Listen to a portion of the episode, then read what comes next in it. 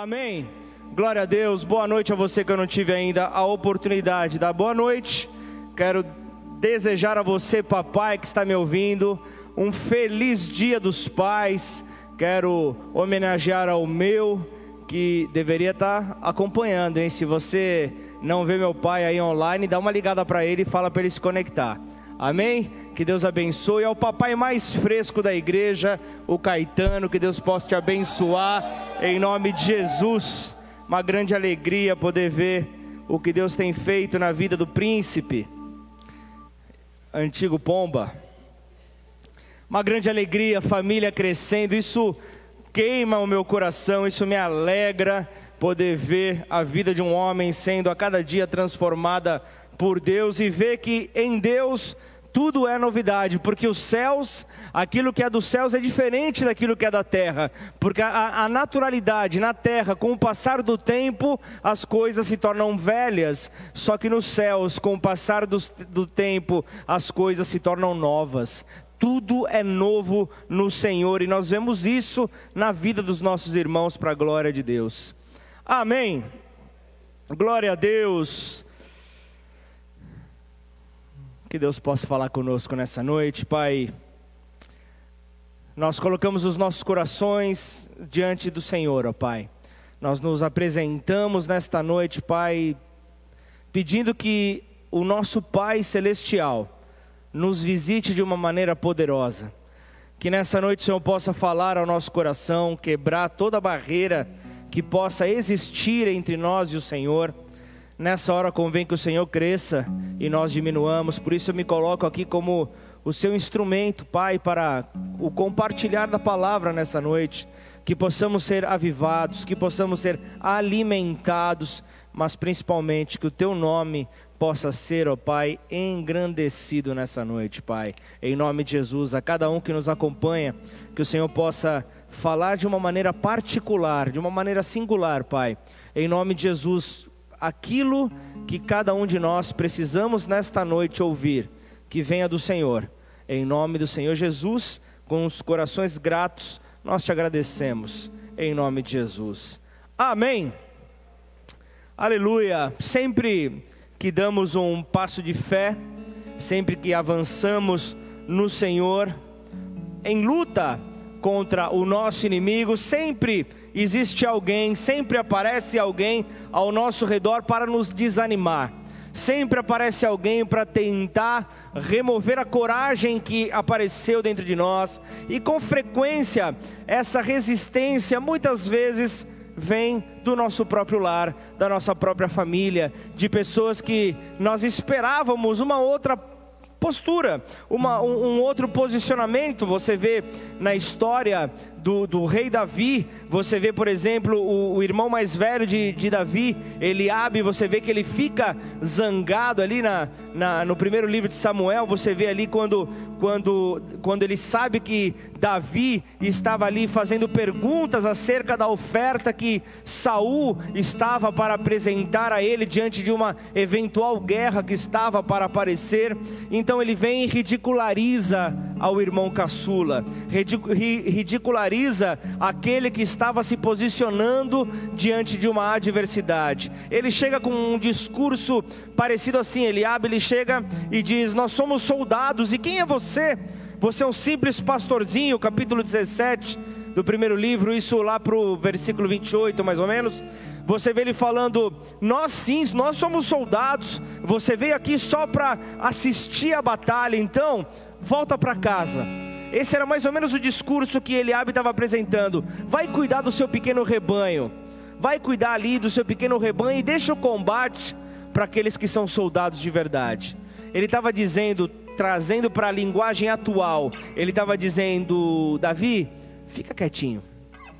Fica quietinho, Davi, cala a boca, Davi. Era isso que ele estava falando. Não, não, não se meta num ambiente que não é teu. Não se meta num ambiente que não faz parte da sua competência. Só que Davi, no entanto, ele não se abalou com aquelas palavras. Ele não permitiu que as palavras do seu irmão, alguém da sua família, o desanimassem. E ele sabia, ele sabia que Deus iria derrotar então o adversário que se levantava, que inclusive faz parte do texto da nossa noite. E então você vê ali que ele se posiciona, ele se posiciona como alguém que sabia ser alguém escolhido de Deus. Só que você vê também que não foi somente o irmão que trouxe palavras de desânimo. Você vê ali o então rei, o, o então rei ali de Israel, o rei Saul, então, ele, ele também não teve uma grande ajuda, ele não acrescentou muito para Davi, mas ele também chega ali, versículo 33, ele chega também para dizer contra, contra o filisteu não poderás ir para a peleja com ele, porque você ainda é moço. E ele, guerreiro desde a sua mocidade, o que, que Saul estava fazendo aqui?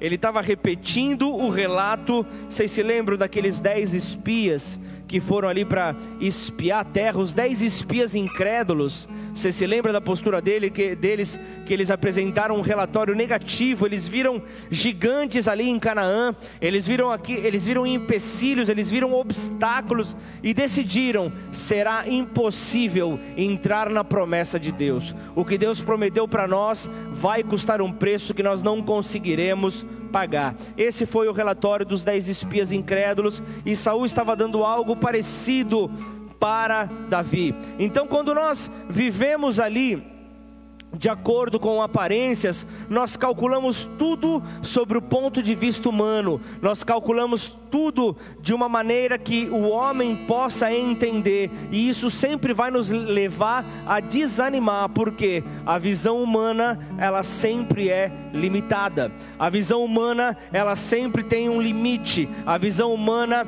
ela não consegue contemplar aquilo que Deus enxerga para nós. Amém? Então, quando nós vivemos pela fé, nós vemos que Deus ele entra na equação. Deus ele entra na história, Deus ele muda o cenário, Deus ele muda os resultados e então o plano de Deus vem e se realiza. Então o plano de Deus vem e acontece. Então o plano de Deus é estabelecido.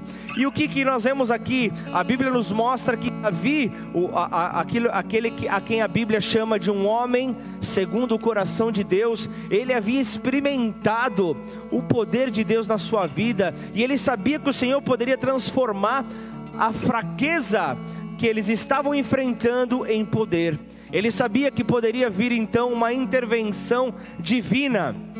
Era como se o gigante que se apresentava ali para tentar amedrontar o povo de Israel seria, seria, com, seria alguém ali é, que, que eles iriam simplesmente é, olhar como se fosse mais um animal buscando atacar o rebanho de Deus. E você vai entender que eu vou dizer como Davi olhava para os animais predadores. Eu vou falar sobre isso. Então, entenda que o salmista então ele se coloca como você vê em salmos, nas canções. Você vê ali na tranquilidade da melodia. Você vê então ali um jovem pastor, você vê um jovem pastor tocando ali a sua harpa, atraindo a presença de Deus, tangeando ali aquele momento, trazendo a glória para o lugar. Então, uma doce melodia de adoração se eleva a Deus. Talvez as palavras pudessem ser como você já leu no Salmo: você pisará o leão e a cobra, com os pés esmagará então o leãozinho e a serpente, e eu o protegerei. Então, era algo que vinha para motivar. Você vê isso, Salmo 91. Ele, ele é um Deus que fala que não te deixarei, não te desampararei. Então, o salmista estava ali fortalecido, o pastor estava fortalecido ali. Salmos 27 diz: O Senhor é minha luz, é minha salvação, a quem temerei? E essa, essa é uma expressão que uma vez ou outra você vê a Bíblia repetindo as mesmas palavras: A quem temerei? Para afirmar isso, eu preciso ter alguém que me dê proteção.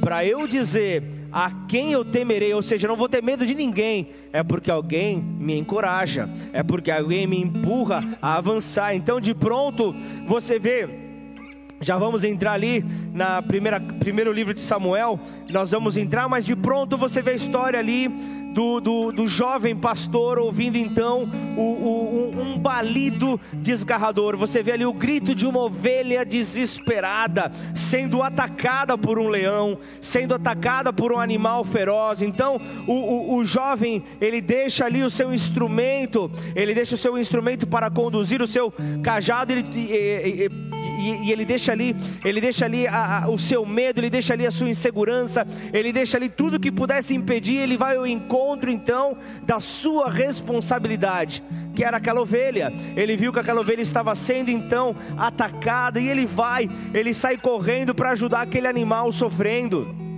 Estou apenas fazendo uma introdução para você entrar comigo no, no, no, nos versículos que nós iremos ler. Então, quando ele chega no local, ele observa uma triste e cruel cena. Ele vê um leão, ele vê o, o, o, o rei da floresta, ele vê um leão, ele vê arrastando a ovelha que ainda estava viva, que ainda gemia, mas estava atacando ela. E como um bom pastor de ovelha, ele não vacila e se lança contra o leão que quer matar a ovelha. E o que é que acontece muitas vezes? A fera, a fera que estava atacando uma ovelha, então vem para tentar contra-atacar contra aquele intruso, contra aquele que vem tentar defender a uma ovelha indefesa. Isso que acontece muitas vezes e talvez você não preste nem atenção de quem compra a sua briga, de quem compra a briga daquele que vem tentar te devorar, aquele que está como leão ao seu derredor buscando te engolir. Muitas vezes eles, é, o, o bom pastor entra na guerra, entra na luta que está acontecendo contra você. Você se vê então livre, se se vê então liberto daquela opressão, mas a batalha ainda continua. É nessa hora então que nós temos que clamar clamar pelo poder do alto, para que haja então o livramento sobre esta terra, para que o leão que está a derredor, buscando tragar as ovelhas, do rebanho do Senhor, ele possa dar em retirada. Amém? Então, nós vemos que ele ele ia então fazendo o seu trabalho da melhor maneira, sempre com aquela mensagem: não te deixarei, não te desampararei. Então, não havia obstáculos para Davi. Então, com uma certeira estacada, ele atravessa o pescoço do animal ali que atacava a ovelha. Então você vê ali, ele ele vem, mata o urso, ele mata o leão, ele mata aqueles que estavam buscando colocar o seu rebanho em perigo. Então você vê que, que, que Davi faz ali o seu papel com ternura, então ele se aproxima da ovelha, com ternura ele dá ali os seus primeiros socorros, ele faz os curativos necessários, improvisando com aquilo que ele tem em mão. E o que, que o pastor faz? Quando uma ovelha está fragilizada, o pastor coloca ela por sobre os seus ombros, carrega então a ovelha até que ela possa ter então forças para continuar a caminhar. Lucas 15, versículo 5 diz: Achando-a, põe-na sobre os ombros, cheio de alegria, cheio de júbilo. Então, logo ela volta ao seu lugar. Então, passado esse ataque do leão contra a ovelha, passam-se alguns meses, passa-se algum período. Então, encontramos ali o texto na sala na sala principal da casa real. Nós vemos ali o rei rodeado ali de chefes do exército. Você vê o rei ali rodeado de pessoas que faziam parte do seu exército, os mensageiros ali trazendo informações. Nós estamos ali num tempo de, de ataque, nós vemos um tempo ali onde o povo estava fragilizado diante de uma eventual guerra, de, de uma, diante de uma eventual, diante de um eventual ataque do inimigo. E então nós vemos os mensageiros ali trazendo ali notícias da linha de frente. Nós vemos então os mensageiros trazendo notícias. Então eles chegam ali, olha só, Alteza, nós vemos ali, nós estamos passando por uma situação que certamente nós não esperávamos. Então, olha só, nesta manhã novamente surgiu aquele incircunciso, surgiu aquele aquele filisteu na qual nós não conseguimos enfrentar e ele vem ali para nos ofender como sempre. Ele vem para nos atacar atacar, ele vem para nos amedrontar, ele vem e olha só, dessa vez ele também zombou do nome do Senhor dos Exércitos. Como pode uma coisa como essa? Nós não conseguimos colocar ele para correr e cada vez mais ele avança, cada vez mais ele vem para nos amedrontar.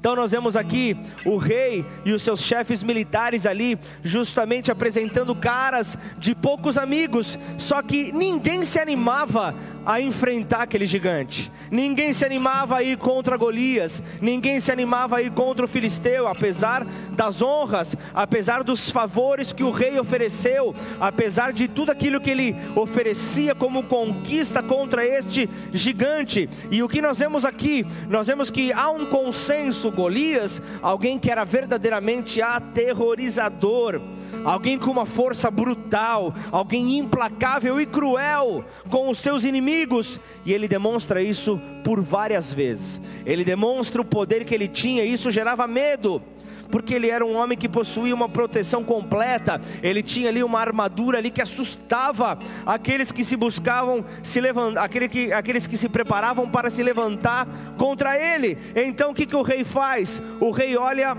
para quem ele tinha na hora. Então o rei olha para os comandantes, o rei olha para o exército, o rei olha para os soldados, homens aguerridos, homens batalhadores que lutaram por muitas vezes, muitos deles ali trazendo cicatrizes de conflitos anteriores, muitos ali, se fossem guerreiros dos dias de hoje, com suas condecorações, com as suas medalhas, teriam homenagem, homenagens para todos os lados. Então o rei chega, olha para todo lado, vê que ninguém se anima e ele pergunta: existe algum voluntário aqui entre nós que possa enfrentar esse filisteu? E nessa mesma hora todos se entreolham e colocam o olhar para o chão. Na mesma hora colocam o olhar para o chão, nenhum deles se oferecem, porque eles sabem, é arriscado demais, o, o inimigo ele é atemorizador, seria uma batalha perdida, seria um tempo realmente onde eles não conseguiriam ver ali uma saída. Mas existe uma mão que se levanta de um dos servos e diz: Majestade, sabe aquele jovem, sabe aquele jovem que você mandou chamar? Então, ele está aqui e ele está aqui todo confiante. Ele está aqui todo saltitante. Ele diz que ele está disposto a lutar contra o gigante. Você acredita nisso, rei? Ele diz que ele está disposto a enfrentar esse gigante. Eu sei que, que é um desperdício de tempo. Eu sei que isso é um. Ele é apenas um rapazinho. Ele é apenas um mocinho. Mas ele parece tão resolvido. Eu já informei para ele que nós estamos buscando por guerreiros. Nós estamos buscando por fortes guerreiros e não por um jovem aprendiz eu, eu, eu, eu já disse isso para ele, mas ele insiste. Então o rei diz: faça-o passar, manda ele vir aqui. Então o jovem é conduzido ali ao interior da sala da casa real. Então o rei, também ali, sem coragem de enfrentar aquele gigante, ele começa a observar aquele jovem. Só que imagina só, aquele jovem rapaz, aquele adolescente, ele estava ali deslumbrado com o palácio real, ele estava ali olhando para aquele ambiente espaçoso, ele estava olhando ali para aqueles muitos arranjos, ele estava olhando ali para os enfeites, ele estava olhando ali para tudo aquilo tão real diante dos seus olhos. Só que o jovem entra com um passo firme. O jovem entra ali falando: Eu não devo nada a ninguém cumprimenta com respeito a todos os presentes ali, cumprimenta ali com confiança, um jovem de boa aparência, de certa forma até musculoso, beirando ali os seus 16 a 18 anos, com um traje ali de roupas limpas, porém humildes. Ele trajava roupas de um jovem pastor de ovelhas um jovem e humilde pastor de ovelhas, mas no seu olhar ele denota determinação, e aquela determinação deixava todos ali preocupados. Todos ali curiosos, porém a maioria dos militares, ao vê-lo ali, eles não conseguiam evitar o sorriso de deboche, eles não conseguiam evitar o sorriso zombador, e é como se eles dissessem para si mesmo: e, e esse aí? Quem pensa que ele é? Quem esse menino pensa que ele é? Então nós, então nós entramos no texto desta noite. Então eu convido você a abrir em 1 Samuel 17. Vamos voltar um pouquinho, vamos. Vamos no versículo 32. 1 Samuel 17, versículo 32.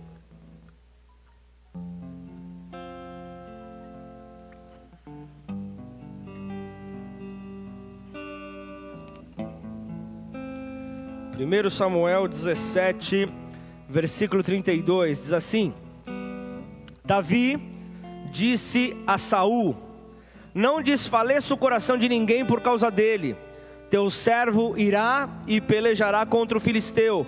Porém Saul disse a Davi: Contra o filisteu não poderás ir para pelejar com ele, pois tu ainda és moço e ele guerreiro desde a sua mocidade. Isso faz parte, eu sei, da, da, de um pouco da introdução que eu dei. Ele, ele, ele, ele não fica, mas eu quero, eu quero te mostrar a sequência da resposta que Davi dá. Ele não fica bravo diante da, da, das palavras de Saul, mas olha como ele continua, porque você vai ver que a resposta demonstra sua humildade e submissão ao rei. 34. Teu servo apacentava as ovelhas de seu pai quando veio então um leão e um, e um urso, e tomou um cordeiro do rebanho. Eu saí após ele e o feri, e, o, e, e, livrei o cordeiro da sua boca. Levantando-se ele contra mim, agarrei-o pela barba, o feri e o matei. E o que, que ele estava fazendo aqui? Ele estava trazendo ali é, como que um currículo, ele estava fazendo ali a sua entrevista, ele estava mostrando ali os seus feitos, e ele não estava trazendo um exemplo qualquer. Ele estava trazendo ali duas feras que não era qualquer tipo de animal. Ele não estava falando de dois filhotinhos, ele estava falando de dois animais que geravam perigo para o rebanho. Só que os generais ali, né, o pessoal do exército, ele começou a se entreolhar. O pessoal começou a olhar um para o outro. A expressão ar de zombaria era presente, como dizendo: olha lá, lá vem mais uma história de façanhas. Lá vem mais uma história de façanhas que não conseguirão ser demonstradas. Lá vem mais uma história de alguém, de alguém sonhador. Só que Davi continua. Vai para o versículo 36, isso. Teu servo matou tanto o leão como o urso este incircunciso filisteu será como um deles, porquanto afrontou os exércitos do Deus vivo. Disse mais Davi: O Senhor me livrou das garras do leão e das do urso, ele me livrará das mãos deste filisteu. Então disse Saul a Davi: Vai-te, o Senhor seja contigo, porque eu, eu não vou, estou morrendo de medo. Era isso aqui, não está na Bíblia, mas certamente Saul pensou assim: Certamente Saul estava, ele estava morrendo de medo, mas ele ficou impressionado. Ele ficou impressionado com a convicção desse jovem. Ele ficou impressionado com a convicção desse homem de Deus, temente ao seu Deus. Nem o próprio rei tinha tamanha coragem conforme esse menino tinha. Nem o próprio rei tinha tanta coragem. Então eles começam ali a, a, a, a se entreolhar, não acreditando, falando, claro, são palavras vazias. Novamente, palavras vazias sendo lançadas. Só que o rei agora ele vem e demonstra uma boa vontade. Ele fala: Eu vou apoiar. Eu quero ir para a guerra, mas eu não tenho coragem. Então, como que eu posso fazer para ajudá-lo? Vai para o versículo 38. Saul vestiu a Davi da sua armadura. Repita, sua armadura. E lhe pôs sobre a cabeça um capacete de bronze e o vestiu de uma couraça.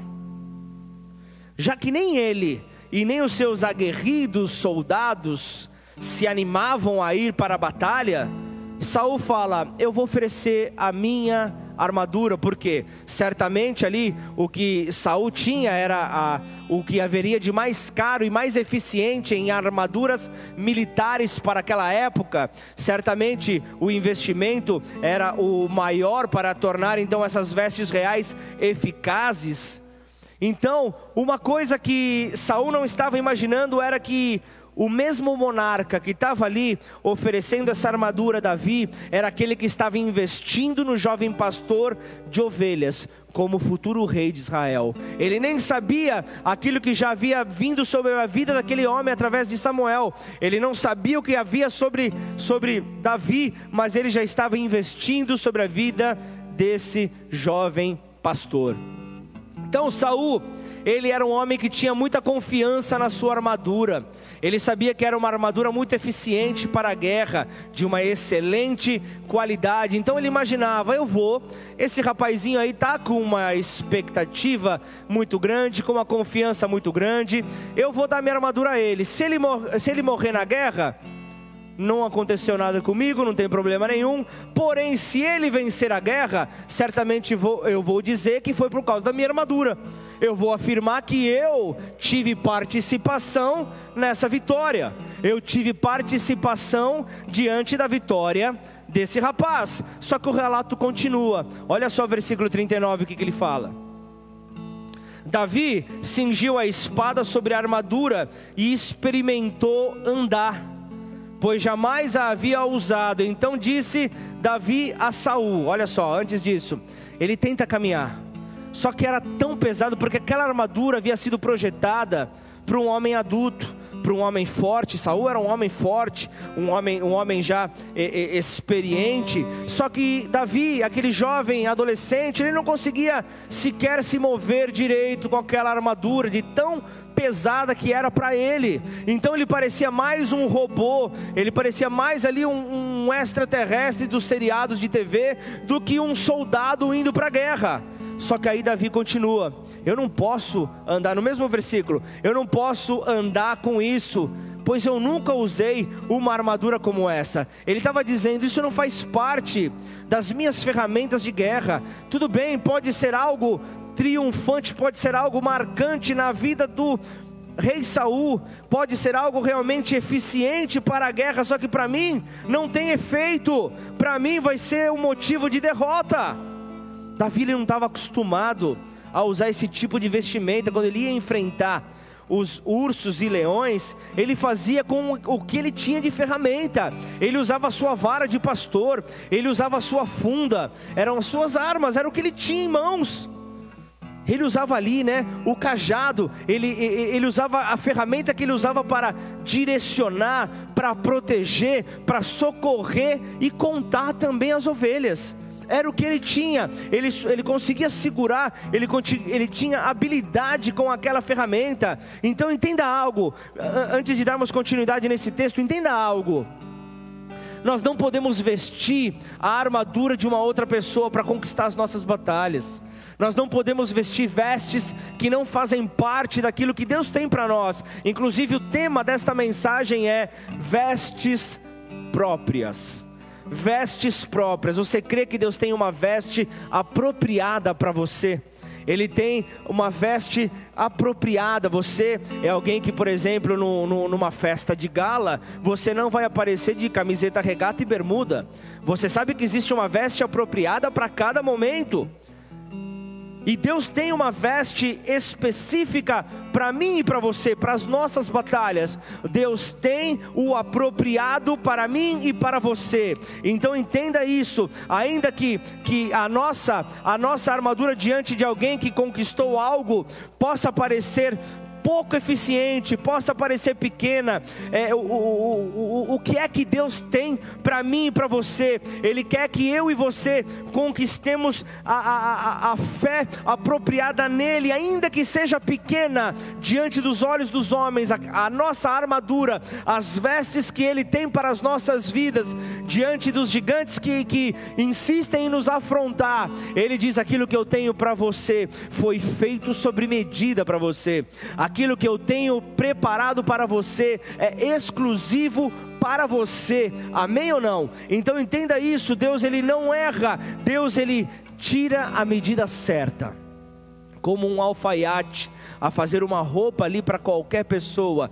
Deus ele tira as nossas medidas. Deus ele deixa algo apropriado para mim e para você. Só que imagina, os generais ali eles estavam ali olhando aquela cena, aquela armadura pesada e eles começam a pensar: "Poxa, estamos feito. A equipe está pronta. Então, com essas vestes ele não vai conseguir chegar nem na esquina sem antes beijar o chão por várias vezes."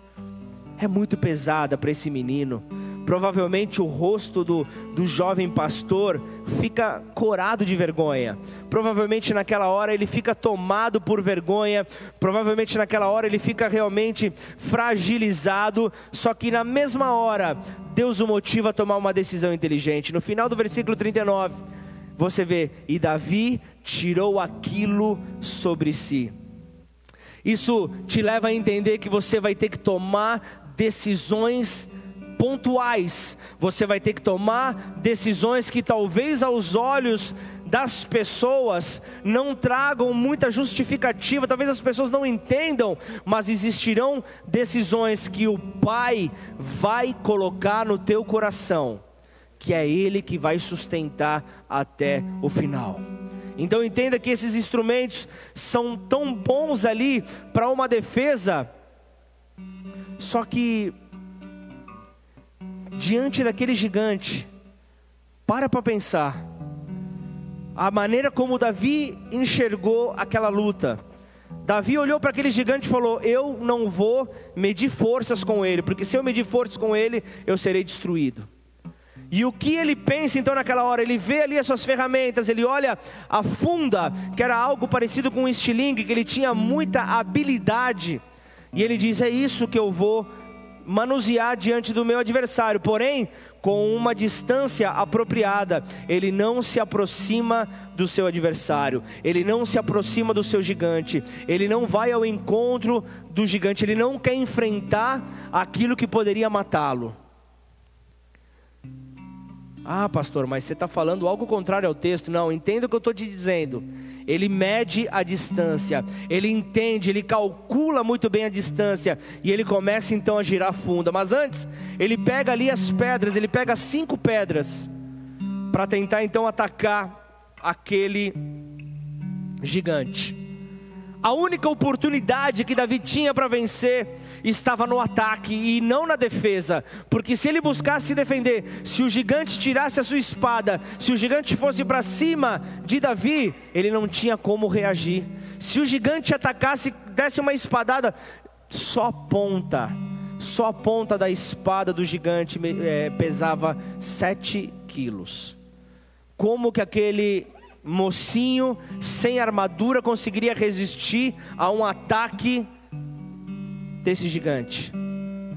Aquele capacete do orgulhoso rei não conseguiria proteger a cabeça porque era tão grande que certamente iria cair a coraça daquele rei não conseguiria, conseguiria ali proteger o coração daquele jovem pastor. Então ele lança fora aquilo que viria para a defesa, porque ele, entende, ele entendeu: diante da minha adversidade, eu tenho que atacar. Eu não vou ficar me defendendo, eu não vou ficar levando pancada, eu não vou ficar o tempo inteiro indo sendo colocado no canto do ringue. Eu vou para cima, eu vou avançar, eu vou em nome do Senhor dos Exércitos exércitos. É isso que ele está dizendo. Ele sabe que o que iria proteger o rei não era o que iria proteger a, a, a, ao jovem pastor, a, Davi, não era aquela armadura, mas era a camisetinha que ele utilizava, era a veste que ele estava utilizando, que era aquilo que Deus havia dado a ele mas ele era um homem obediente. Ele era um homem obediente, ainda que ele houvesse sido rejeitado, ele estava ali debaixo de uma direção, ele estava ali debaixo ali de uma palavra. Então, com um, um, um breve cumprimento ao rei e aos presentes, ele deixa então, ele deixa ali aquele pessoal ali que estava zombando dele, vai em direção àquele gigante. Ele vai então em direção àquele e a notícia começa a se espalhar. Então já começa, entra no cenário, porque essa palavra precisa mexer com você. Você não pode simplesmente sair de uma transmissão como essa, como se você simplesmente tivesse visto a propaganda das Casas Bahia. Você não pode simplesmente se comportar diante disso, mas você tem que se comportar diante da saída, da alternativa que Deus colocou diante dos teus olhos para o problema que insiste em querer te amedrontar, o gigante que insiste em querer se levantar. Talvez você seja alguém que tenha visto esta mensagem já N vezes e sempre você olha sobre aquele, sobre aquele ponto de vista, é Deus falando como nós iremos enfrentar os grandes problemas da nossa vida ou ainda Deus, como ele, ele tem uma afeição diferenciada por aqueles que nele creem e os fazem então triunfar, mas também você pode ter uma outra ótica. Também você pode olhar para a situação onde você tem que enfrentar os problemas que batem a sua porta, mas você precisa saber então a distância que você tem que ter deles para dar o ataque correto. Para dar então o ataque correto diante dessa dificuldade. Saiba você que, que, que que ele, ele, precisou ser tomado de muita coragem para poder enfrentar aquilo lá, porque Golias ele tem um, um, um, competidor que ia ali defender a bandeira de Israel.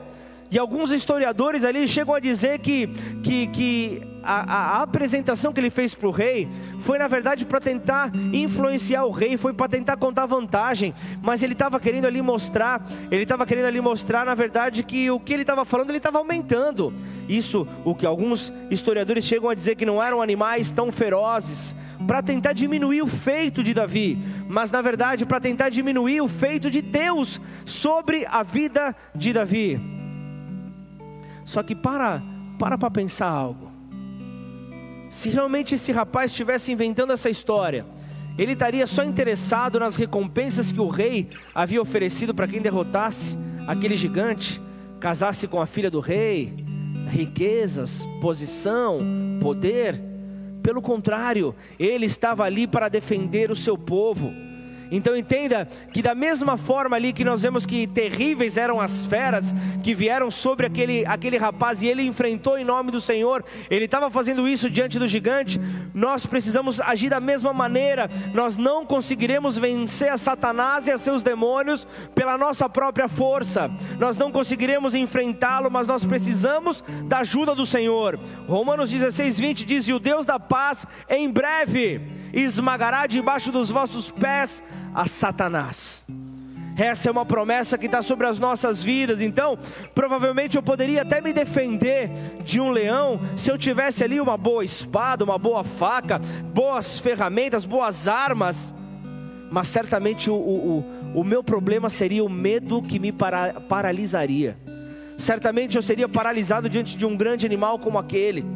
Então, cada detalhe do texto bíblico que nós entramos nessa noite nos mostra a forma clara como o inimigo era muito perigoso. E em se tratando desse gigante, nós falamos de um homem que media algo em torno de 2 metros e 70. Isso dá medo em qualquer um. Imagina num baixinho como Davi.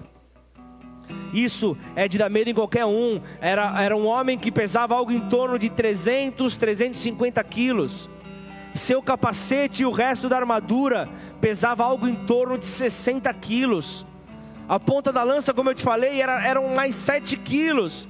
Era um guerreiro absolutamente invencível diante dos olhos do homem. É talvez isso que você possa estar imaginando diante daquilo que vem sobre a tua vida.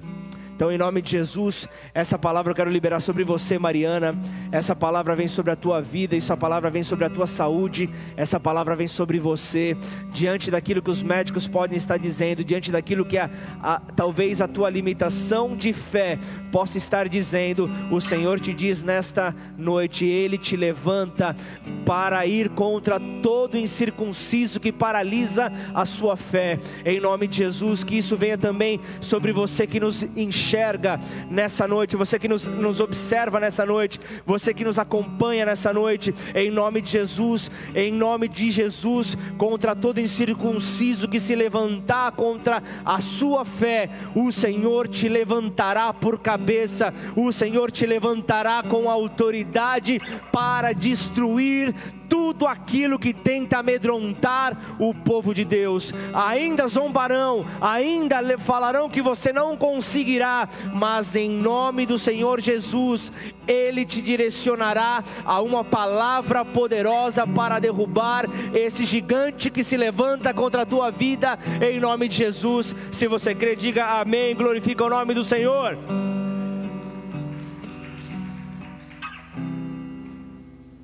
Um guerreiro absolutamente invencível. Era isso que eles estavam afirmando ali. Um rei o rei que trata de convencer Davi, dizendo que, fazendo ali a alusão à sua juventude, fazendo alusão à sua falta de experiência, tentando amedrontá-lo, e ele, aquele que vai dizendo: Não, eu vou, eu vou avançar. Ele que, que ele estava ali naquele cenário apenas para levar comida para os seus irmãos. Ele só, a única participação dele próximo aos soldados era essa. Às vezes nós vemos que existem pessoas que realmente querem nos ajudar, mas o único que conseguem é nos desanimar. São palavras, são palavras destruidoras que vêm para nos desanimar. E o problema é quando essa palavra vem de alguém que tem acesso ao seu coração. Quando alguém tem, tem, tem acesso ao seu coração e a palavra vem contrária àquilo que Deus trouxe para a tua vida, você se desanima. Só que a vida de Davi é um exemplo de alguém que uma vez ou outra vai ser sempre menosprezado e talvez isso esteja sobre você, talvez nem mesmo você acredite ele. Em determinado momento ele diz: Ah, mas eu pareço com uma pulga. Eu não tenho. E nem ele acreditava mesmo é, no poder que estava sobre ele. Até então ele vê que a única possibilidade que ele tinha era de ser corajoso. Ele não tinha outra opção. Então entenda que era isso que ele precisava enfrentar. Esse mundo ele está cheio de pessoas que dirão para você: você não consegue, você não consegue. Realmente você pode até dizer: eu não consigo, mas eu não vou no meu nome. Eu vou no nome do Senhor dos Exércitos e é Ele quem conseguirá e quem colocará esse gigante por terra em nome de Jesus. É Ele, é Ele quem fará então o milagre acontecer diante dos meus olhos. É Ele. Paulo, o apóstolo, ele tinha uma resposta a todos esses que venham com essa palavra: você não vai conseguir, você não vai ser eficiente. Ele, alguém que estava morto para si mesmo, ao ouvir uma palavra dessa, ele dizia: Eu tudo posso naquele que me fortalece. Ele afirmava aquilo que ele cria, porque o seu redentor o fazia assim crer. O seu redentor o fazia então passar por sobre essas palavras de morte. É claro, não vamos ser também cegos diante da situação que nós temos aqui.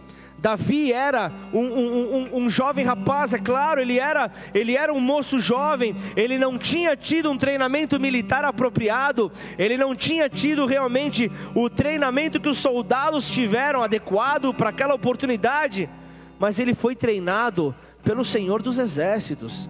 Ele foi treinado pelo próprio Senhor. O próprio Senhor o havia preparado. As lutas com os ursos, com os leões, não foram ocasionais, não foram ao, ao acaso, mas foram tratamentos propositais do céu.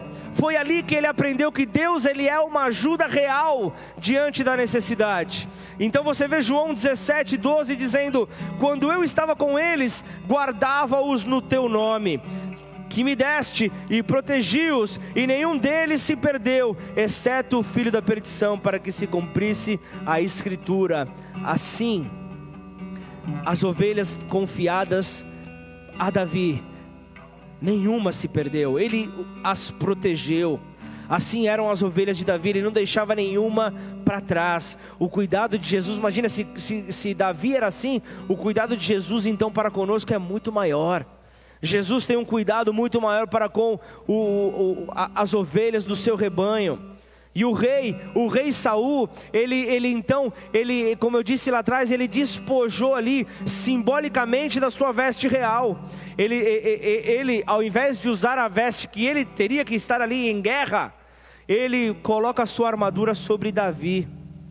Entenda que na igreja local pode acontecer o mesmo quando nós não cumprimos com aquilo que Deus nos direciona, quando nós não desenvolvemos os dons que Deus coloca nas nossas mãos, o Senhor pode levantar, levantar outro irmão. Então não se ache a última bolacha do pacote. Então não se ache insubstituível. Se você cruzar os seus braços, amanhã Deus levanta outro. Amanhã Deus vai e levanta outro. E eu estava em nome de Jesus falando com falando falando no nome do Senhor hoje, hoje com a pastora dessa casa, preocupada com este tempo, preocupada com os adoradores desta casa, porque são muito poucos e, e, e alguns que têm são cansados. Eu quero dizer então nessa noite em nome do Senhor Jesus, quem levanta e quem destitui é Deus. Quem faz acontecer sobre esta terra é Deus. Ele nunca desamparou a sua obra. Portanto, em nome de Jesus, se você está nos acompanhando e é um adorador do Senhor escondido, é um adorador que tem enterrado o seu dom, o seu talento, em nome de Jesus, saiba, você tem o privilégio e, e talvez a oportunidade de engrandecer a, a, ao nome do Senhor usando esse talento que Ele te deu. Então entenda, você não vai fazer favor algum para o Senhor, mas você pode ser abençoado por poder estar no altar do Senhor adorando a Ele. Então isso precisa estar claro, precisa estar claro. Nós não ficamos reféns de. Eu dei o exemplo dos adoradores da casa, mas pode ser qualquer outro ministério, pode ser os evangelistas dessa casa. Ah, mas eu não, eu não, não, não sinto mais de evangelizar. Você não tem que sentir nada. Isso é uma obrigação que Deus te deu, é uma missão que Deus te deu. Não é sentimento, mas é uma ordenança. Então vá, vá por todo o canto, anuncia toda criatura a toda criatura. Ah, você não vai, tudo bem, Deus vai e levanta outro. Deus levanta os mais inusitados nesta terra para glorificar o nome dele, para que você saiba que não é o muito preparar, que não é o muito fazer. É claro, se você se prepara, se você procura conhecê-lo mais, você terá mais ferramentas, sem dúvida nenhuma. Mas quem faz é Deus. Então coloca isso na tua cabeça, em nome de Jesus. Nós somos privilegiados de poder servir ao Senhor e faça isso com alegria. Não faça isso por obrigação, mas faça isso por prazer. Olha só a parábola dos talentos, Mateus 25, 28. Tirar ele quando nós não cumprimos e, e, e, nós não desenvolvemos os dons, o Senhor ele vai levantar outro. E olha só, Mateus 25, 28, ele diz: Tirai-lhe, pois, o talento e dai-lhe ao que tem dez. Isso para aquele que ganhou um talento e o enterrou. Porque ficou com medo, ficou com medo. Ele diz então: tira o talento e dai para aquele que, que tem dez, aquele que multiplicou. O que Saul fez poderia parecer algo providencial, poderia ser algo realmente benéfico. Olha só, ele está dando uma grande ferramenta para o, o, o, o guerreiro naquela hora. Só que para para, para, para entender algo. 2 Coríntios 10, versículo 4: As armas da nossa milícia não são carnais, e sim poderosas em Deus para destruir fortalezas, anulando anulando sofismas e toda altivez que se levante contra o conhecimento de Deus, e levando cativo todo pensamento à obediência de Cristo, e estando prontos para punir toda desobediência, em nome de Jesus, um rim restaurado para a glória do Senhor, um rim totalmente transformado para a glória do Senhor, em nome de Jesus, e Observai o que está evidente: se alguém confia em si, que é de Cristo, pense outra vez consigo mesmo que, assim como ele é de Cristo, também nós o somos. Amém? Nossa batalha é do Senhor e nós usaremos os meios que Ele permitir as ferramentas que Ele tem para nós. Nós não precisamos ficar cobiçando aquilo que Ele entrega para outros, mas é para nós. Cada um tem a sua. Use a, a ferramenta que Deus entregou para você. Amém? Entenda que nas coisas espirituais, o fim, o fim não justifica os meios.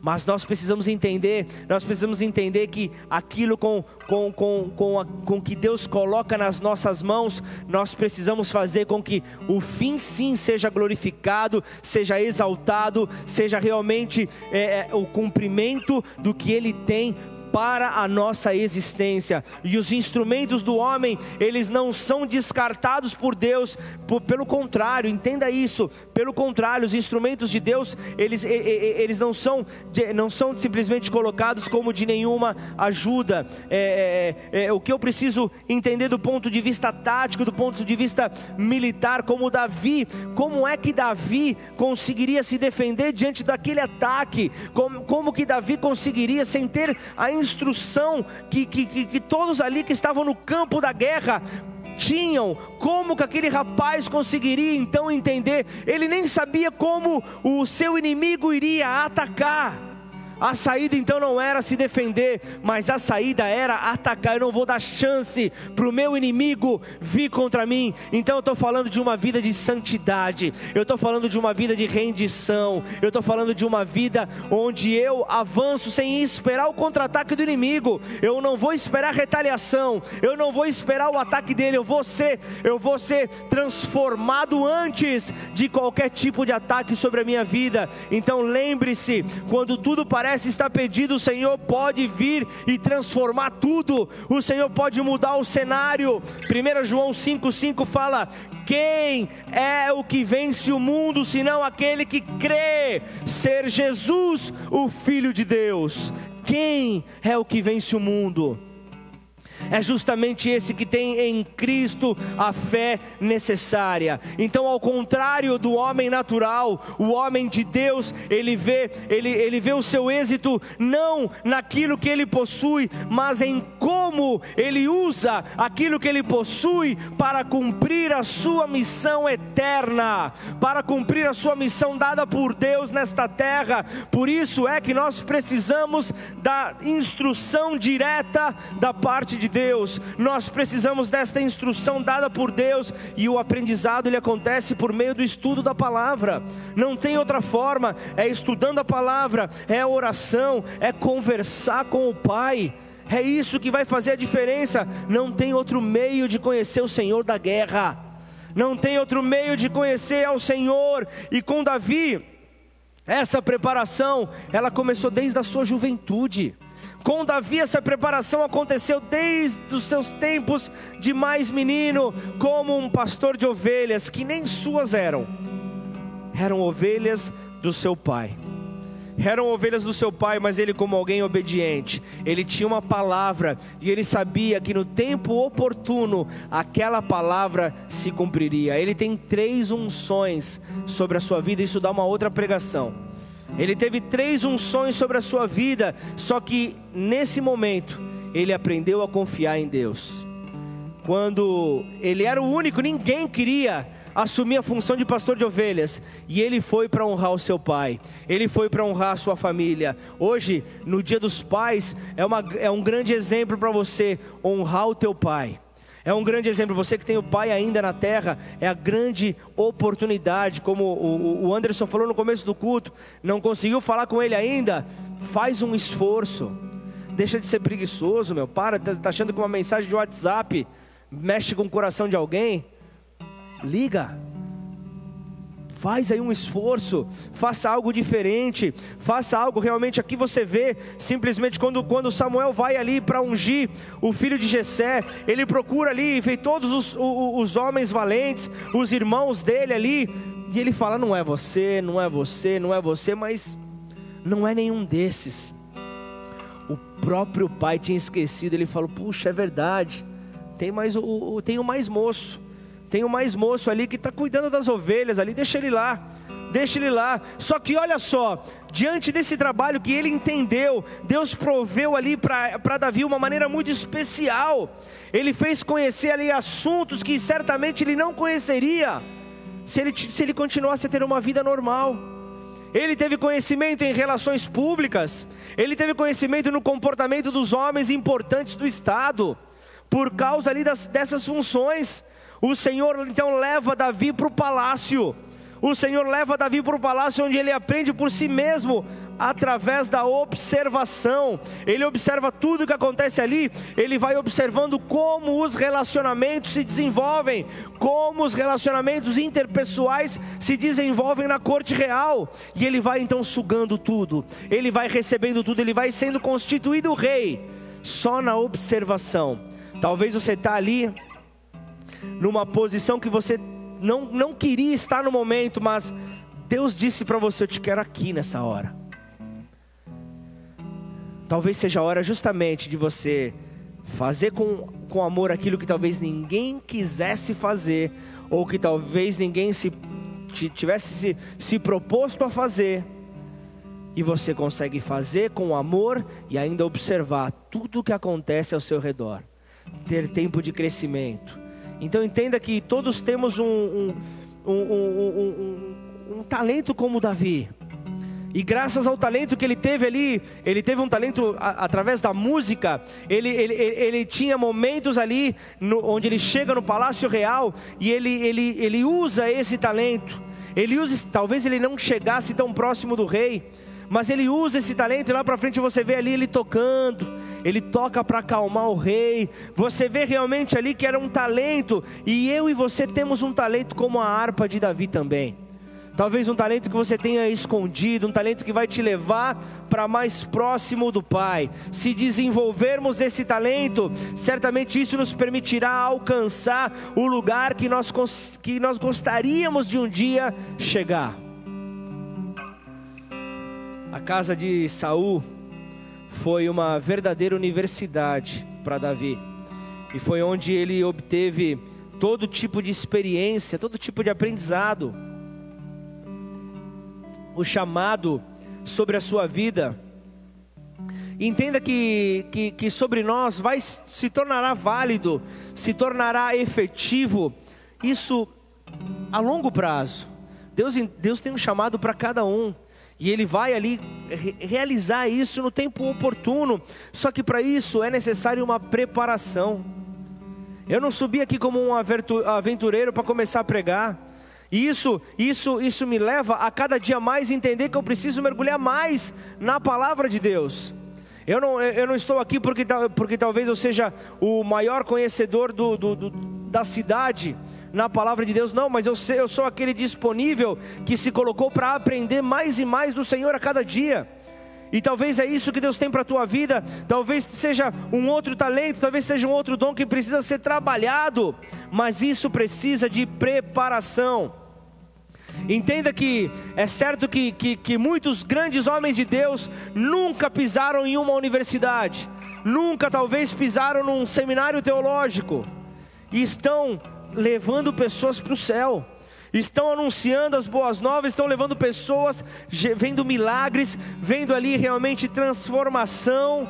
Só que entenda que para nenhum existe um caminho curto há um longo caminho a ser percorrido, e no final, no final, todo caminho curto pode te levar para um caminho longo. Pensa bem nisso. Caminho longo, caminho lento pode te segurar. Você já parou para pensar que Davi pode ter se perguntado: o que é que, o que é que eu faço aqui, perdendo é, é, o meu tempo tocando harpa? é nessa terapia musical. Enquanto aparece esse rei endemoniado e eu estou ali só no Belelém, Belelém, Belelém. O que, que eu faço aqui perdendo esse tempo quando tem, eu tenho tantas outras habilidades que eu gostaria de desenvolver? Por que, que o Senhor me tem aqui, papai? Davi teve que esperar o tempo certo de Deus, há tempo para todas as coisas. E ele aprendeu que o tempo, justamente o tempo, nos leva a conhecer que nós precisamos mais confiar naquele que detém o controle de todo o tempo, aquele que tem a veste apropriada para todo o tempo. Deus tem vestes para você nesta hora. As vestes serão próprias. Você não vai precisar pegar a veste de ninguém. Você não vai como naquela formatura, talvez você pega um terno emprestado, naquele casamento, você pega um terno emprestado e tem que apertar aqui ou fica longo dali. Fica parecendo Didi Mocó no casamento, até motivo de zombaria no meio do casamento. Assim ia, ia acontecer com, com Davi. Se ele continuasse com aquela armadura, só que Davi não quis desta maneira, ele preferiu confiar ele preferiu confiar em Deus. Só que eu estou falando de alguém que ele não foi reconhecido pelas pessoas, ele não foi reconhecido pelo seu próprio pai, ele não foi reconhecido pelo, pelo rei da, da terra que ele estava ali, ele não foi reconhecido lá na frente depois pela sua própria esposa. Você vai ver no segundo livro de Samuel, no capítulo 6, você vai ver em determinado momento ali, Davi ele estava ele saltando, Davi ele estava dançando, e ali Mical, a sua esposa, olha para ele ali e o despreza no seu coração. Sabe que sentimento ruim é esse? A esposa desprezar no seu coração ao seu próprio marido. Isso aconteceu com Davi. Muitos se levantaram contrários a Davi mas os seus ouvidos se fecharam para críticas. Como que os seus ouvidos estão nessa hora? Seus ouvidos estão atentos às críticas que vêm e muitas vezes você nem sabe se elas são verdadeiras ou não. Seus ouvidos estão atentos às críticas ou você está atento apenas à voz de Deus? Será que os seus ouvidos estão como o de Davi, atentos, fechados para as críticas e atentos para a voz de Deus? Hoje, hoje é necessário que você faça o mesmo que Davi. Creia, confie, use as armas espirituais que Deus pôs sobre as suas mãos. Ah, pastor, mas isso, essa, é, é, é, essa, essa passagem eu escutei quando eu fazia parte do ministério infantil.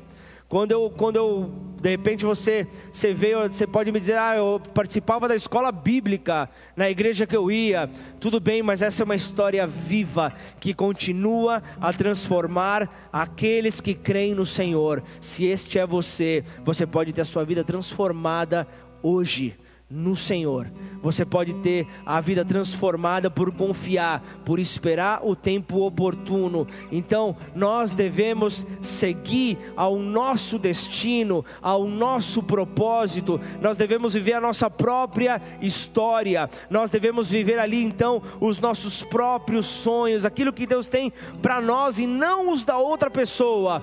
Não a, da, daquela pessoa vitoriosa que talvez você admire, não talvez aquela pessoa que você você queira ali ter resultados parecidos, Deus tem resultados para a tua vida. Deus tem resultados para você. É, é, é, bom você ter é, é, mentores, é bom você ter pessoas que você admire, mas não cobice aquilo que não é teu. Deus tem aquilo que é para você, para que você possa viver. Então se desfaça de todo argumento do homem, feche os seus ouvidos para toda palavra contrária, para as críticas que vêm para te, de, para te derrubar e foca o seu olhar no único, foca o seu olhar no único que te dará a verdadeira vitória, o único Jesus Cristo, o nosso Senhor, o nosso Salvador, porque quando nós vivemos então o sonho de uma outra pessoa, mais cedo ou mais tarde nós vamos ficar fora deles, nós ficaremos fora desses sonhos, mas agora, se nós vivermos os nossos sonhos, ninguém poderá nos tirar desses sonhos, porque eles foram desenhados para nós, eles foram desenhados para nós. Então, se o sonho é nosso, mergulha nele, busca o tempo oportuno de Deus, usa a vara, usa o cajado, usa a sua funda, pega então as pedrinhas do rio ali que serão as suas ferramentas e lance-as com fé e com certeza que um gigante cairá diante de você, em nome de Jesus, amém. Mas algo que eu sempre meditei, algo que eu sempre olhei, é, Deus tinha uma palavra para Davi, você crê nisso? Amém? Você pode responder aí. Foi, é, é, ele tinha uma palavra: vai em frente aquele gigante. Maravilha, ele foi. Por que, que ele não foi com uma única pedra? Você já parou para pensar nisso? Ele tinha uma palavra, ele tinha uma confiança, mas ele era homem, ele tinha sua limitação mas ali Deus te diz ali, é, é, eu tenho uma palavra para você. Não é porque de repente na primeira tentativa não deu certo que você vai parar. Então você vê ali, é, Davi ele tinha cinco tentativas e era naquelas cinco tentativas era o tempo do gigante não se aproximar dele. É, é, ele tinha que, isso é um efeito sonoro hein, de Hollywood. Você está tá sentindo a funda balançando, ó. Agora era a hora que tinha que ter um tecladista, hein? Para fazer o efeito sonoro. Ou um cara que manje muito de guitarra. Você conhece alguém? Aí ele começa. Aí começa a pegar velocidade, né? Ele começa ali a fazer o negócio e ele fala: agora é a hora. E ele vai e ele lança. Você já parou para pensar que ele ele, ele vê aquela, aquela pedra indo, mas a gente está falando de um menino de 16 anos, é isso? Você acha realmente que o menino de 16 anos ia ter força suficiente para acertar uma pedra na testa do gigante, no lugar certo, da, na brechinha da arma, do capacete dele e derrubar ele? Você tem que ter muita fé. Então você vê ali que a, a, a, ele tem várias pedras ali, mas eu, eu, eu, começo a, viajar e eu vejo que a primeira pedra que, que, que Davi tinha, que ele tinha que assumir para si, era coragem, porque se ele não tivesse coragem, ele não iria ali ir para cima daquele gigante. Se ele não tivesse coragem, ele não olharia ali para o seu alforge, ele não olharia ali para cinco pedras que lá estavam e falaria: Ó, oh, minhas amiguinhas, vocês vão ter que derrubar esse cara, vocês não podem ficar aí me olhando muito, porque eu já, eu já quero perder o contato com vocês. E então ele começa de novo. O efeito sonoro eu já fiz. Então ali ele vai, ele joga aquela pedra ali e o Senhor joga com tudo, porque ele tomou coragem, mas ali eu tenho certeza que ali naquela hora ele, ele, ele, ele, ele joga uma pedra, a pedra da fé. Sabe aquele firme fundamento das coisas que se esperam e a prova dos fatos que não se veem? Quem imaginava um gigante então caindo? Então nessa hora ele, ele pegou ali a sua força, ele tomou coragem, mas ele jogou a pedra da fé. Porque ele falou: Eu não sei como isso vai acontecer, mas eu creio que vai acontecer. Então nessa hora você vê, ele tinha coragem, ele tinha a pedra da coragem, ele tinha a pedra da fé, ele tinha a pedra da promessa. Porque imagina se não desse certo ali, se não desse certo na primeira, ele já falava: opa, tenho mais uma alternativa. A segunda foi e não dava certo. Aí ele está no meio do caminho, aí ele fala: ah, mas eu tenho uma promessa. Eu tenho uma promessa e eu vou, eu, eu vou tomar posse dessa promessa. Ah, mas e aí? E a promessa? E, e não aconteceu? Ah, mas aí eu preciso de unção. Eu preciso de unção, por isso eu preciso de relacionamento. Se eu não tenho relacionamento, eu vou andar na carnalidade, eu vou andar na naturalidade, e isso não agrada ao Pai. Mas eu tenho, Senhor, em tudo, Pai, a pedra da obediência, porque eu sei que o Senhor me mandou e eu vou avançar, porque eu sei que o sonho que o Senhor me deu, ele vai se concluir. Ah, mas talvez você se coloque como um José do Egito. José do Egito também teve ali pessoas zombando ele por causa de um sonho, mas o sonho era dos irmãos, o sonho era do pai. Não, o sonho era dele, o sonho era dado por Deus para ele. Então, no tempo oportuno, o que, que aconteceu? Ele foi de buraco em buraco. Se você for ver, ele teve ali as, as, suas oportunidades também, José do Egito. José do Egito também lançou a primeira pedrinha quando os irmãos venderam ele. Venderam ele para o povo inimigo. A primeira pedrinha já tinha ido, mas aí eu tenho um sonho. Esse sonho tem que acontecer. Esse sonho não pode, é, é, é, não pode parar porque ele vai acontecer porque ele é de Deus. Só que de um buraco ele vai para outro. Ele vai ali trabalhar para o governador, aí você conhece já a história, de lá ele vai para a prisão, e aí. E aí? Eu tenho um sonho, aí a terra começa a passar fome, mas eu tinha um sonho, mas Deus lhe deu tanta sabedoria, tanta confiança, que assim como José do Egito foi com Davi também, Deus lhe deu sabedoria para esperar o tempo oportuno. Eu não sei a que horas você vai ter que lançar essa pedra da fé sobre esse gigante que se coloca, mas apenas mire, apenas tenha coragem, apenas saiba que você tem que ser obediente àquilo que Deus te fala, apenas saiba que você tem uma promessa e se mova por unção, se mova na unção, e então você vai lançar, o Senhor vai fazer o resto. Só que o que aconteceu? Ele caiu. O gigante caiu, mas você vê que ele não parou, ele não parou, ele não parou de atacar. Mas aí eu vejo 1 João 5,4: porque todo o que é nascido de Deus vence o mundo, e essa é a vitória que vence o mundo, a nossa fé. E ele foi ali, ele precisava se certificar. E o que, que ele faz? Ele olha, ele vê que aquele gigante está meio grogue, ele vai em cima do gigante, ele pega a espada. A espada é algo profético para roubar a autoridade do inimigo sobre a tua vida, você vai ter que usar a espada.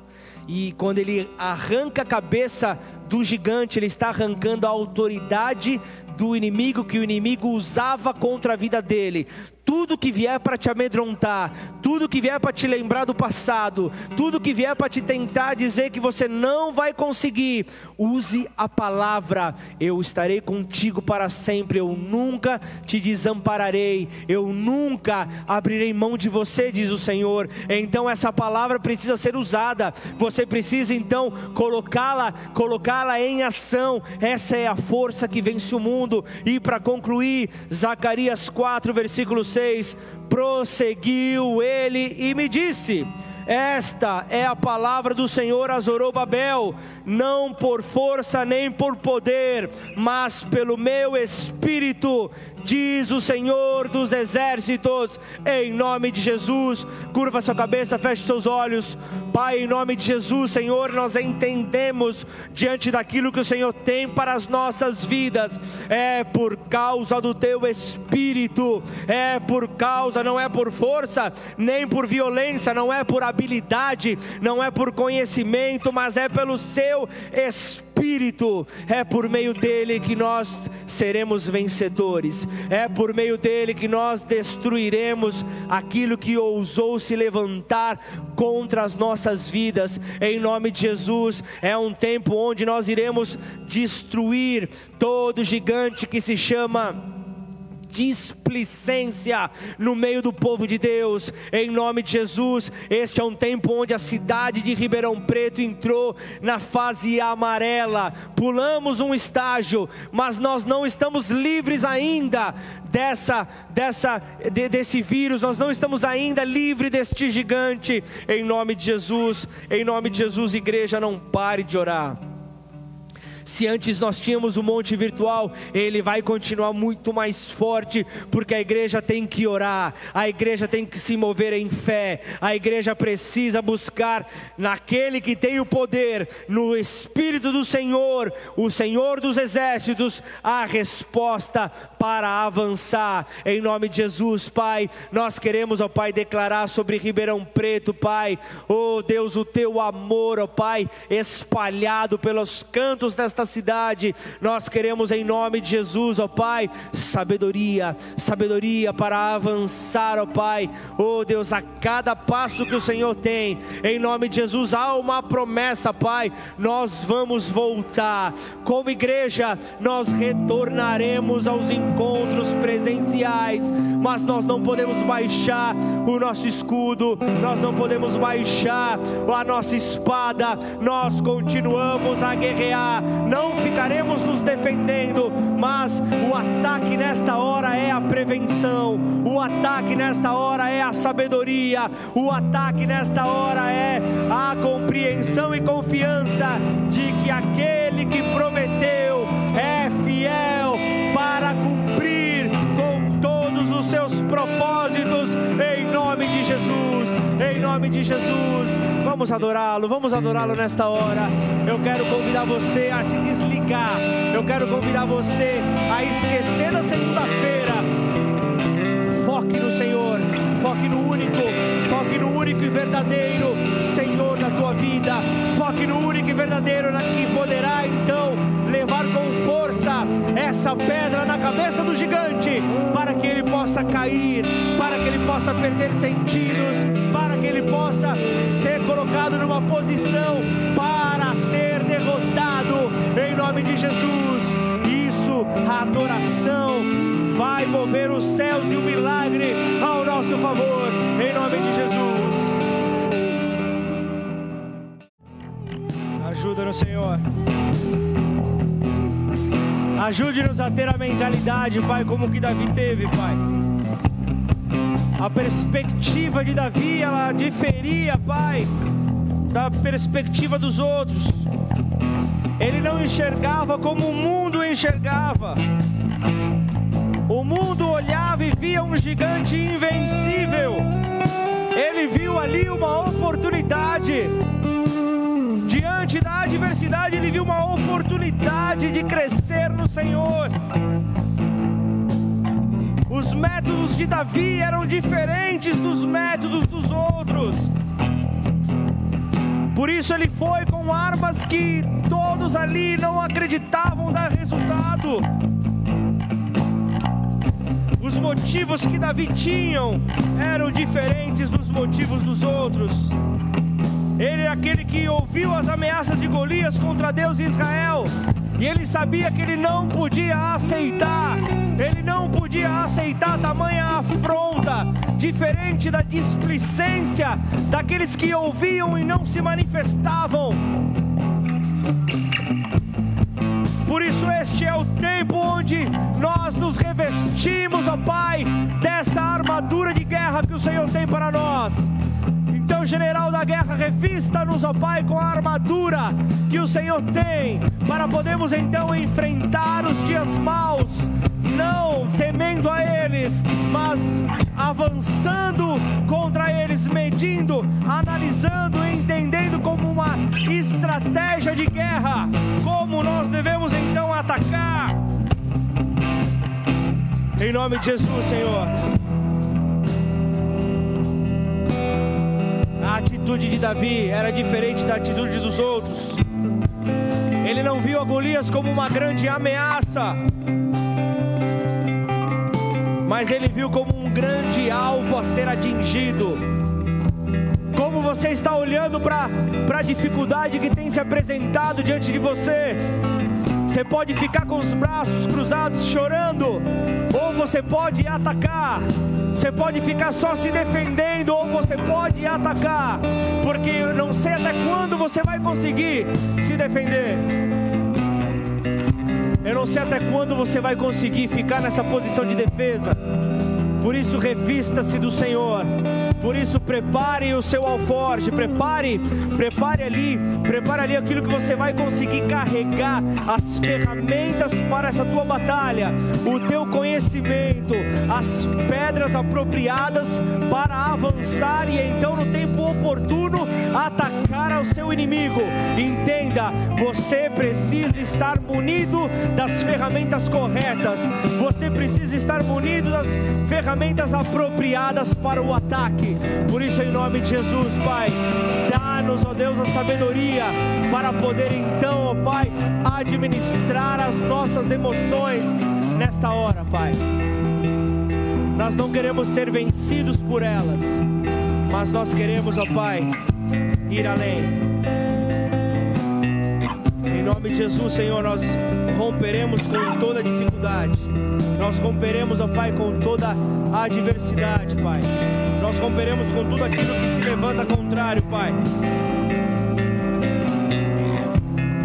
O medo não vem para nos paralisar, mas o medo vem apenas, ó Pai, para compreendermos que nós temos que estar próximos do Senhor. Não do nosso gigante, não do nosso inimigo, mas do Senhor. Por isso eu não, eu não posso encerrar este culto sem antes falar contigo, sem antes dar a oportunidade a você que tem se afastado pouco a pouco, gradativamente. Nós estamos há um pouco mais aí de quatro meses nessa pandemia.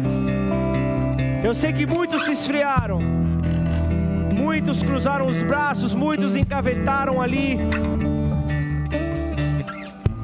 os seus projetos, muitos engavetaram a sua Bíblia. Estão paralisados nessa hora, então, quando vem uma, uma nuvem com, com, com um ataque, quando vem então uma ação, ela te paralisa, ela te causa medo. Você não tem a arma correta para guerrear porque você simplesmente abandonou. Você pode até ter um linguajar cristão, mas não crê. E se você não crê, você é como um incrédulo. Por isso eu quero falar com você que está nessa condição.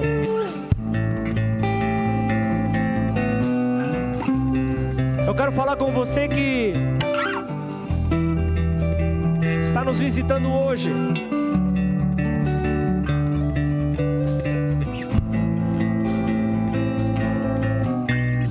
Eu quero falar com você que entendeu como hoje sendo a última oportunidade que você possa ter.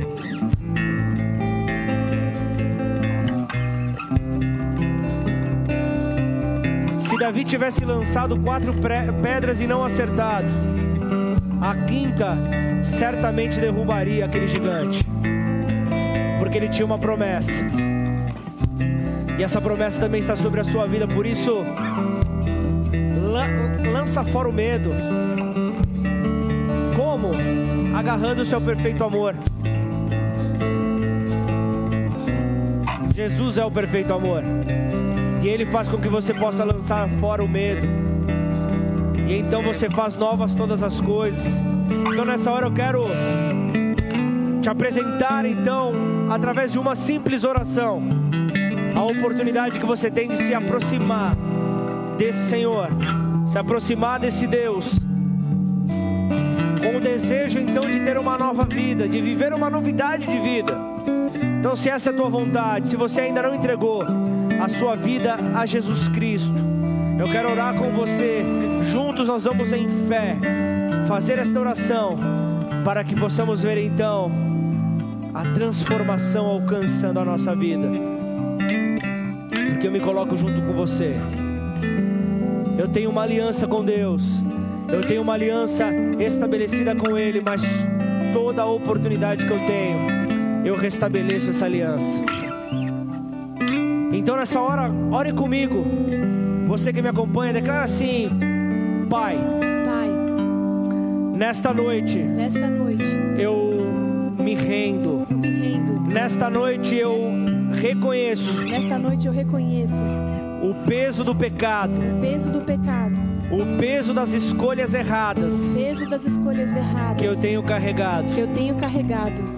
E nesta hora, e nesta hora eu abro mão. Eu abro mão. Por meio do arrependimento. Por meio do arrependimento. Eu anuncio o divórcio. Eu anuncio o divórcio do pecado. Do pecado. Para com a minha vida. Para com a minha vida. Eu anuncio que eu não tenho mais relacionamento. Eu anuncio que eu não tenho mais com relacionamento. A prática com a prática destes pecados. Destes pecados. Porque nessa hora. Porque nessa hora. Eu entrego a minha vida. Eu entrego a minha vida a ti, ó Pai. A ti, ó Pai. Reconhecendo, reconhecendo Jesus Cristo, Jesus Cristo como meu único, como meu único e suficiente, e suficiente Senhor e Salvador, Senhor e Salvador, aquele que veio à terra, aquele que veio à terra, morreu na cruz, morreu na cruz, em meu lugar, em meu lugar, e ao terceiro dia, e ao terceiro dia, ele ressuscitou, ele ressuscitou, hoje vivo está, hoje vivo está. Por isso, Senhor, por isso, Senhor, muda minha vida, muda minha vida, muda minha história, muda minha história, em nome de Jesus, em nome de Jesus, Pai, em nome de Jesus, eu quero unir a minha fé com a fé de cada um desses meus irmãos que fizeram uma aliança nessa noite ou restabeleceram uma aliança. Não importa se você já tinha feito essa aliança, mas por qualquer fragilidade na tua caminhada, talvez você abriu mão, mas hoje foi o dia que Deus escolheu. Hoje foi o dia que Deus escolheu para você reafirmar a tua aliança. Você estava você tava afastado dos caminhos do Senhor. Eu quero nessa hora que os comentários sejam abertos para que você coloque: Este sou eu. Eu estou hoje voltando para os braços do Pai. Eu estou hoje voltando para os braços do Senhor e eu quero uma nova história com Ele.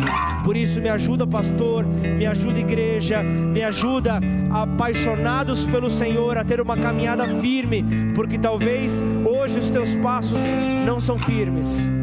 Isso não é motivo de vergonha, pelo contrário, vergonha nessa hora, o teu inimigo acabou de ter.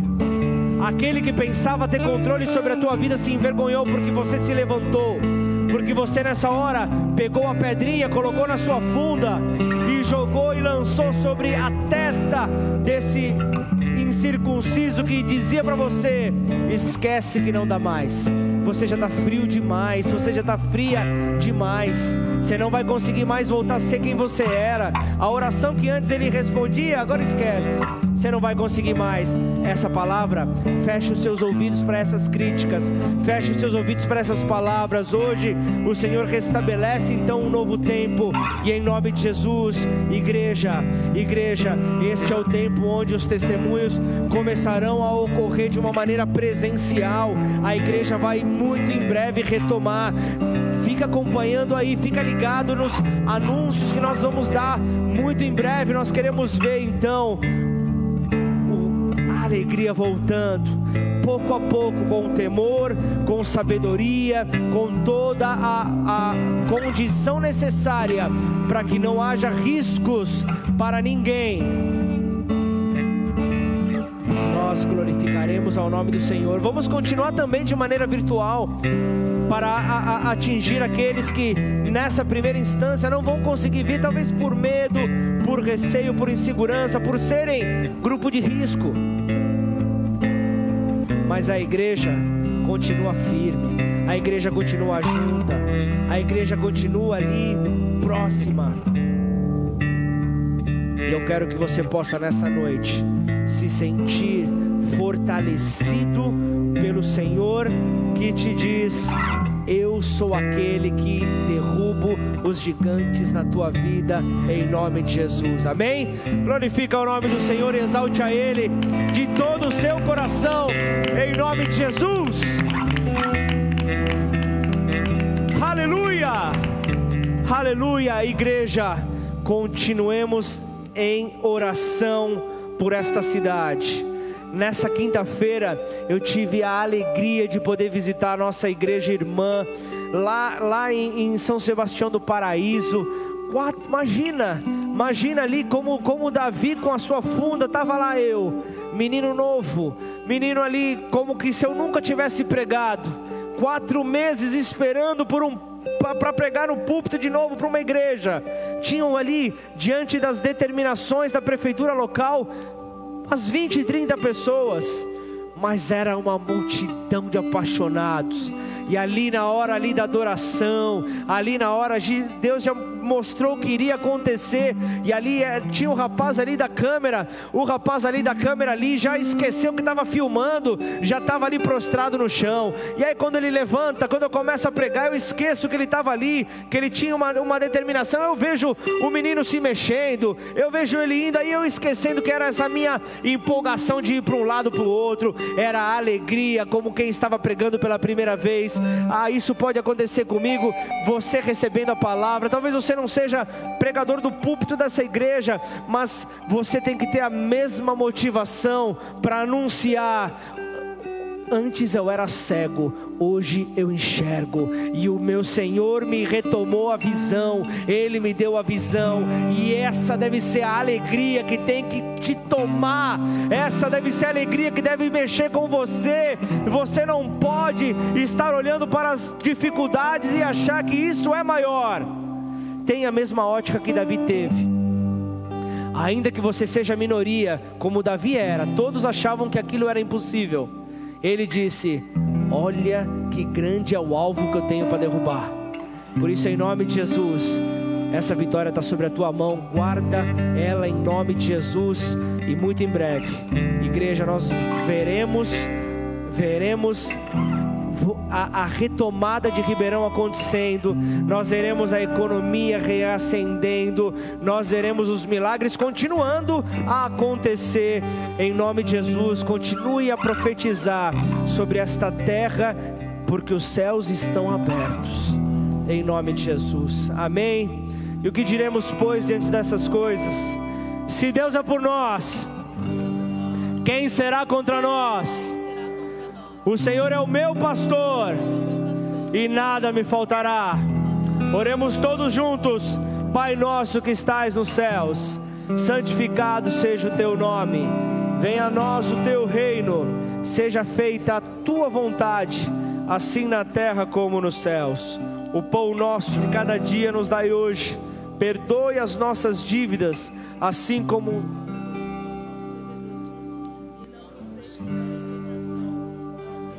livra-nos do mal, Senhor. Teu é o reino, o poder e a glória para sempre. Amém e amém. Concordamos porque isso é verdade em nome de Jesus e que o amor de Deus Pai, a graça que nós encontramos em Cristo, o Filho, a esperança, a esperança da tua vitória e no Consolador, aquele que não te deixa só, aquele que te movimenta, aquele que não te deixa ficar paralisado, mas te leva para perto do Pai, o Santo Espírito de Deus esteja conosco de hoje até que Ele venha. Como servo do Deus Altíssimo, eu declaro sobre a tua vida, sobre a tua casa, sobre a tua família, em nome de Jesus, o poder da palavra de Deus na tua boca sendo usada como espada para derrubar todo gigante que se levanta em nome de Jesus. Amém. Que Deus te abençoe por uma semana de glória, de vitória no Senhor, em nome de Jesus. Vá na paz, que Deus te abençoe, em nome de Jesus.